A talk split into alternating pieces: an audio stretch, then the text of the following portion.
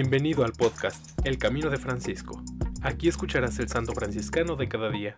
Acompáñame a caminar siguiendo las huellas de Francisco de Asís.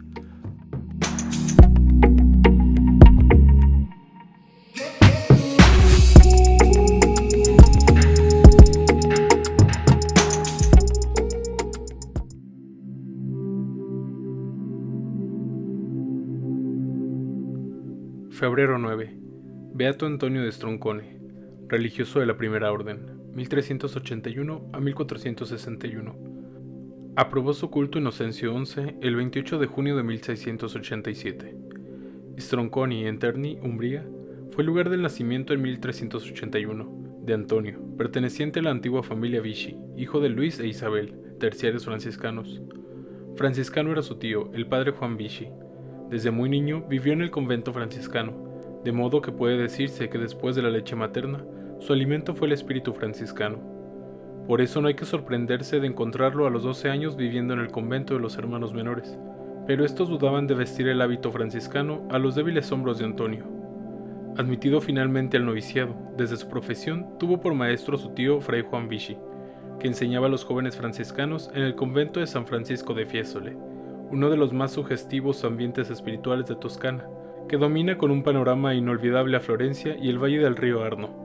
En Fiesole, Antonio Vichy tuvo como guía a otro maestro excepcional, Tomás de Florencia, sabio plasmador de almas y encendido defensor de la pureza del espíritu de San Francisco. Antonio de Stroncone y Tomás de Florencia trabajaron juntos en la formación de los jóvenes franciscanos en el apostolado misionero y en la polémica contra las distorsiones del genuino mensaje franciscano, como eran en aquel tiempo los fratrichelos, bajo cuya humildad y pobreza se escondían semillas de soberbia y rebelión contra las directrices de la Iglesia. Enviado a Córcega, animó y fundó numerosos conventos franciscanos en la isla, pero su lugar preferido fue el eremitorio de las cárceles, arriba de Asís, donde tuvo el oficio de limosnero durante 30 años. Allí llevó una increíble actividad de penitente y contemplativo, haciendo los más humildes y pesados oficios del convento los bosques y las rocas del Subacio y las pobres celditas del eremitorio casi excavadas en la roca fueron testigos de sus durísimas mortificaciones que transformaron su cuerpo. El último año de vida lo pasó en San Damián, santificado por los recuerdos de San Francisco y de Santa Clara. El 8 de febrero de 1461 murió a la edad de 80 años. En alabanza de Cristo y su siervo Francisco. Amén.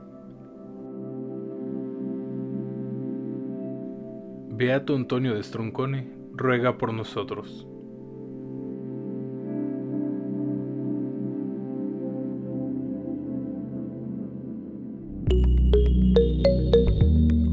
Te invito a que compartas este podcast y sigamos juntos el camino de Francisco.